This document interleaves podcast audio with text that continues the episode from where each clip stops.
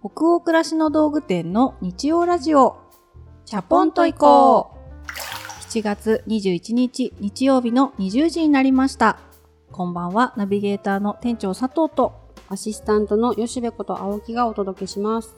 日曜ラジオチャポンと行こうでは明日から平日が始まるなぁという気分を皆さんからのお便りをもとに女湯トークを繰り広げながらチャポンと緩めるラジオ番組です。えー各週日曜日に放送しております。子供たちが夏休みに入った人もいるのかな？うん、あ、そうですね。ねそんな時期だ。我が家もそうです。はい。ね。なんか通常モードよりもバタバタしたりする人も多い時期かもしれないですけど、なんか旅行の移動中とか家にいる時とかにこのラジオを聞いていただけたら嬉しいです。じゃあ今夜もチャプラーの皆さんからお便り届いているので、まずはお便りのご紹介からいきたいと思います。はーい。兵庫県にお住まいのラジオネームスーさんからのお便りです。こんばんは、佐藤店長、吉部さん。いつも楽しくラジオを拝聴しています。時々ふとチャポイコゲストさんがいらっしゃれば楽しいのではと思うことがあります。たくさんの素敵な方々が北欧暮らしの道具店のエッセイやコラムに参加してくださるので、ラジオにも来てくださらないかなぁとお二人だけのトークも素敵だけれど、もしおしゃべりしたいという方がいらっしゃったらぜひに。また、インタビューや対談、声のマガジンみたいなのも楽しいかなと思いました。あおーリクエストですね。ありがたいですね、うんスーさんありがとうございがとうございます。そう私たちもねどっかでゲストをチャレンジしたいなとは考えてはいるんですけどね、うんうんうん。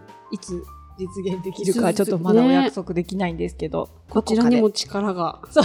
まだねゲスト呼べるほどの番組になっているかどうかちょっとわからないんですけれども、ねはい。どこかでチャレンジしてみたたいと思います。その時はまたお知らせするので楽しみにしててください。はい。他にも今回ねたくさんのお便りをお寄せいただいてありがとうございます、えーお便りはすべてあの吉部さんと一緒にあとスタッフと一緒に拝見をさせていただいております。私たちもねお便り読む時間が仕事の励みですよね、いや、本当に朝まず見てエンジンかけたりします。超わかります。私も 届いてるお便り読んであ嬉しいとか思ったり、うんうん。あなるほどとか思ったりしながら、うんうんそうエンジンかけてる。うんわあ、ルーティンになってきたね、私たちにも。はいチャポイコがね。ありがとうごございます。ございます。じゃあ今日の本題のお便りいきましょうかね。はい。大阪市にお住まいのラジオネームなにわのはっさんからのお便りです。いつも楽しくて考えさせられてほっと一息つかせてくれるラジオをありがとうございます。最近悩みに悩んだので思い切ってこちらに投稿してみました。今回の悩みはお仕事についてです。皆さんは働く中で人と比べて気を落としたり、できない自分に嫌気がさしたり、なんだか自分に未来を感じられなくなるほど落ち込まれたことはありますか？私は転職して3年目でして、まさしくそんな状況に陥っています。もともとマイナス思考で人と比べてしまう性格で自分で自分を苦しめてばかりいます。さらには根本的には負けず嫌いなことも相まって、日々自分の現状や不甲斐なさにもやもやしています。皆さんはそういったことはございますか？もし終わりだったら、そういう時何かされていることはありますか？周りを気にせずにもっと自分に向き合えるといいのですが。うーん。なるほど転職をされて今3年目ということなんですね、うんうんクラシコムにもそれぐらいの年次のスタッフ結構いる気しますよねいます今入社ね。3年目っていうだけでも結構うん。なんか思い当たる顔が今浮かんできた、うんううん。ん、3年目ってなんかやっぱでも節目みたいなのありません？1年目ってもう新しい環境とか、うん新しい仕事に慣れるだけで精一杯で、うんうん。2年目になると、まあ、少し余裕は出てくるけれど、まあ、ちょっとこの先の自分のこと考えつつもまだ迷える余裕がないみたいなうん。3年目だとまあ結構いるねっていう感じになってきて、そうね。うん、昔みたいな顔してますね今すごいこの辺見てたねでもなんか、そうね。なんだろうね。吉部さんもこのなにわのハッサンがおっしゃっているように、周りの人と自分を比べてしまったりそういうことで自分が苦しんじゃったりみたいなシーンってありますか？今よりも若い時は、うん。子供の時もあるだったし、うん今だってあるし、うん。比べてしまう気持ちってなんかなくならないですよね。うん。でも、なんだろう、若い時ほど落ち込まないのがなんでだろうって今思ってました。うん。そうね。でも確かに私も比べますね。うん、比べるよね。比べる。比べすごいとかって思うし気持ね。ちはなくせないなっていうのは、うん。そう確かにそうかもしれない、やっぱりすごいなんだろう例えばうん人前に出てめっちゃ流暢に喋れる人を見た時とか、うんうん。自分は怖くてできなかった決断をスパッとしてうん。成功してる人を見た時とか、まあいろんなシーンがあると思うんですけど、うんうん。あとはすごいまめなお母さんを見た時とか 母さん見た時そうにうん。やっぱり隣にもう一人人が増えるとうん自分一人の時ってうんそんな風に考えないのが一人隣に人が増えるだけで、うんやっぱり比較対象っていうものができちゃいますよね。そうですね。そうすると不思議と自分になんかあるものよりないものから見つけるよね。ああ、巧みにね。うん、巧みに見出さない？それを。わかる。自分に、あ、この人と違って私ってこういうとこいいなとかって、まず思うことってあんまりなくない？うん、ないない。いいなってことって本当出てこないですね。自分がでしょ、うんでも相手がいいな、でも私はっていう方から巧みに見つけちゃえるよね。うんうんうんうん。う。うん ん。だからやっぱ人と比べちゃうのは確かに、確かにあるなうん消せい。ないし、これからも比べちゃう気がします。うん。だけど、年々って言ってたよ、しべさん。年々、うんそうですね。気がつけばって感じかな。それはどうしてどうしてなんだろう。これ仕事の話を今してくれてると思うんです。質問してくれてると思うんですけど、例えば仕事だったら、私ができなくて誰かにできたら、なんて言うんだろうな。できることの幅が広がってるってことだから、ん。全体で見ると。役割分担ができるように私は私ができることをちゃんとできるようにならなくちゃみたいななんかそういう回路にな思考回路になったのかな、なんか同じことできるようになると頑張ると不毛というか、できるようになった方が絶対いいんですけど なった方がいいんだろうなって無理なことってあるもんね。そうなんですよね。だからまずそうね、うん。そうだね。これできないなって一回認めてみるとなんかちょっと変わったのかもしれない私の場合は、うん。あれもできるこれもできるって思ってる時の方がうん。すんごい落ち込んでたしでも落ち込むってすごいいいですよね、うん。落ち込んでうん。向き合った分、うんやっぱりちょっとなんかできなかったことができるようにはなってるし向き合い力もつくし、うんでどん底まで落ち込む時は落ち込む力があるってことだから確かに。落ち込ひたすら落ち込むに浸ったりはしてましたね。うんうん確かに。そうですね。若い時に限らず、今だって落ち込むことってあると思うけど、うんうんなんかジャンルでねうん何でもかんでも多分落ち込んでしまうと、うんもう体力というか精神力が摩耗して持たないなって私も思うことあるけど、うん本当にあのハッサンがおっしゃっている自分に未来を感じられなくなるほど落ち込まれたことありますか、うん。ありますですよね。あります本当に。私それって多分よっぽど何か本当にやっちゃったなとか至らないなっていうことだと、うん。経験としてそうだと思うんで、うんうん。私もすごい心当たり自分の中であってそういう時はもう落ち込むべき時だっていうか、うんうん。落ち込める時に落ち込むって結構大事な気はします私も。落ち込むことから逃げないというか、うん。やっぱりそのガーってもうなんか底打つぐらい落ち込むとこまでいかないと、うん。なんかやっぱり見て見ないふりをするのが得意な人にはなりたくないんですよね。そうですね。うーん。だからその分疲れちゃうとは思うんですけど、うんうんうんそういうところはすごく私もあるな。今でもこの年でも、うん。でも全部にそれで直球で向き合ってたらうん。さすがに暮らしていけないぐらい疲れちゃうかなと思うので、まあ、落ち込むべきところと、うん。まあ、これは諦めていくかっていう線引きが、多分若い頃よりはできるようになってるのかも。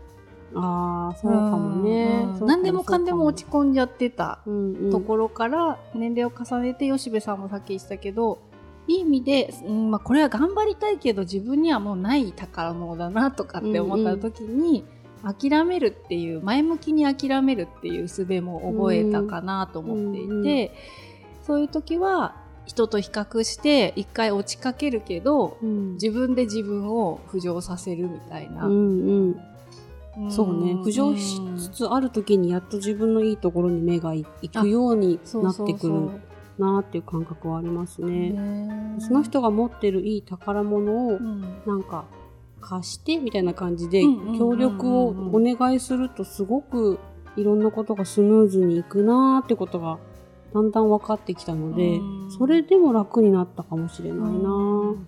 でもなんか自分の譲れない部分で負けちゃうとうん。どうしたらいいんだろうねうん悔しいよね。悔しいよね。うんまあそこのここは浮上し方ちょっとまだ分かんな。いそうだね。だそういうとこは落ち込むでいいところなんじゃないのかなって思う。あそっかそっか。うんさっき言ってた。それが落ち込むべきというか落ち込んでしまうでしょう。それはっていう自分のここは打席だって思っているところで、負けず嫌いな気持ちが発動しちゃって、うん負けかけたみたいなことがあったらそれは落ち込んじゃうよね。落ち込んじゃううん。ねでもそれでまた違うやり方でやってみようかなとか、うん。自分が逆にその落ち込んだっていうことを印にあそこは結構自分は頑張りたいところだって、うんうん。落ち込むことでハッとして気づいたりするシーンってあるじゃん。あーあるある。そんなに自分ってこれ悔しかったんだ負けてる。うんうんうん。そんなにこだわってるポイントだったんだって思うことはある。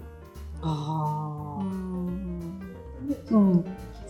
自分を知るっていうのがまた一つのそうそうそう得たもの、うん。落ち込み損じゃなくて、うんうん。落ち込み毒 お得だね。お得？うんうん。のお得、も持ち込み得というか、うんうん。うんなんかそういう感じがする。あと子育てですごい悩んでた時に、ある、まあ、ブログを読んでだから完全に受け入れというか私も読んでそれから心に留めてることなんですけど子どもの成長をその同い年の同じクラスの子とか周りのその子じゃなくてなんかその子供を横軸で評価しないで縦軸で見てあげてくださいって書いてるブログがあって、子育て系の、うん。それで私すごく救われたんですよね。うん他でも話したことあるかもしれないんですけど周りの人と比べてうちの子が遅れてるとか、うん。どうとかっていうんじゃなくてこの子の半年前と今を比べた時にどれだけ成長してるかっていう縦軸で見てあげるっていう。自分に対してもすごいそれ言い聞かせてます、うん。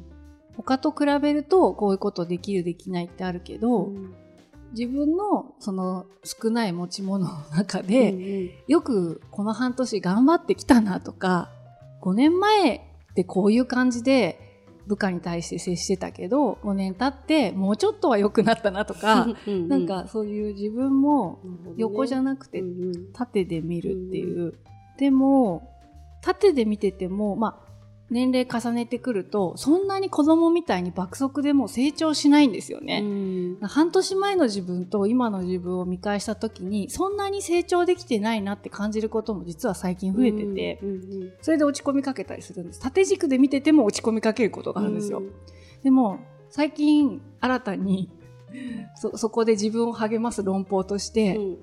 あのそのおかげで周りが成長してたりするんですよねへえ自分も縦軸で見るけど、うん。自分が属している例えば家族とかチームっていうのも縦軸で見ると、うんうん。自分自身は子としてすごい成長はしてないんだけど、うんなんかそれによって他の人がすごくたくましくなってたりとかさっきの吉部さんの話にもね通じるかもしれないけどなのでチームがすごく縦軸で補強されてたりとか、うんうんうん。多くのことを取り掛かったり成し遂げられるようになってたりすることもあって、うんあ自分の成長欲求っていうのもほどほどでいいなってへー。最近すごい思うんですよ。へー。成長欲求ほどほどでいいなっていう言葉が店長から出てくると思わなかった。成長欲求の塊みたい？成長したい生き物なんだよ人間はって体に書いてある感じがするから体に掘ってる感じがした もうななんかどういう感じのお茶目にやってるよ、毎日。光があったら目を出したいんだよ、みたいな。俺は。ちょっとちょっと、ちょっとね、おかしいな。まあ、そういうとこあるかな、でも。うん否めなし。否めなしだな。うん、否めないなりよ。コロスケ、コロスケが出た。でも最近ね、ほんとそう思うのってちょっと変わってきたでしょ、だから。それ成長かもだから。そうだね。成長欲求ほどほどでいいなって思うようになってきた。うんうん。諦めとはまた違うからうん、ね。でも気づきだね諦めてる気づき、でもやっぱり一緒に仕事してる人とか、うん自分がいつも接してる子供は半年すごい成長してるんだよね、だからなんか自分だけで生きてるって思わなくていいなって、うん。うん相対的に属してる組織とかその単位っていう中で自分を、うん。その中の一つのパーツとしてうん成長してるかしてないかとか、うん他の人と比べてどうかとかって見ていってあげるって、すごくこっから年を重ねていく上で、また自分を責めなくていい方法を見つけたっていううん。感じです。いいね、いいね。はい。優しくしていこ優しくしていきたい。自分にうんね、でもすごくわかるなって思うお便りだったので、う。ちょっと白熱しちゃったんですけれども、うんうんうんはい。みんなでもそうですよね。他人と自分比べない人なんていないと思う。無人島でも行かない限本当りさ。だねうん。絶対比べちゃう。でも比べちゃうから面白いんだよね。生きていくってことはと思いません、生きていくことはね、そうだね。人間ってね。はい。わからないですけど、うんはい。何か少しでも、なんか参考になるというか、参考にはあれですけど、インプットがあったら嬉しいなと思います。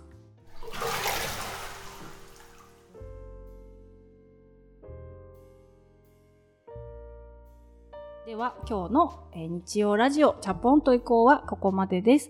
皆さんお湯加減いかがでしたでしょうか？吉部さん、今夜のお湯の温度は？この間のを考えるとって比較しちゃうんだけど、39だったこの間39だったね。うんうん今日はね、うん落ち込む話だったしね。あー42度。そうね、うんちょっと私もちょっと白る熱しちゃったけどね。はい。えー皆さんにとっても何か気分が緩まるような話だったら嬉しいなと思います。えー番組は購読に便利なポッドキャストや Spotify でも配信をしています。ぜひ、チャポンと以降で検索してみてくださいね。それから、チャポンと以降の YouTube 編というのも最近始めておりますので、ぜひ、北欧暮らしの道具店の YouTube チャンネルに登録をしていただくと、最新回がお知らせが来るような仕組みになっていますよね。はい。ぜひ、こちらも登録して、フォローしていただけると嬉しいです。引き続きお便りも募集中です。感想、ご意見、ご質問など、ページ後半のフォームからどしどしお寄せくださいね。全国のハガキ職人さんお待ちしております。それでは明日からもマイペースでチャポンと緩やかに、そして熱くいきましょう。ナビゲーターの店長佐藤と、アシスタントの吉部こと青木がお届けしました。それではおやすみなさい。おやすみなさい。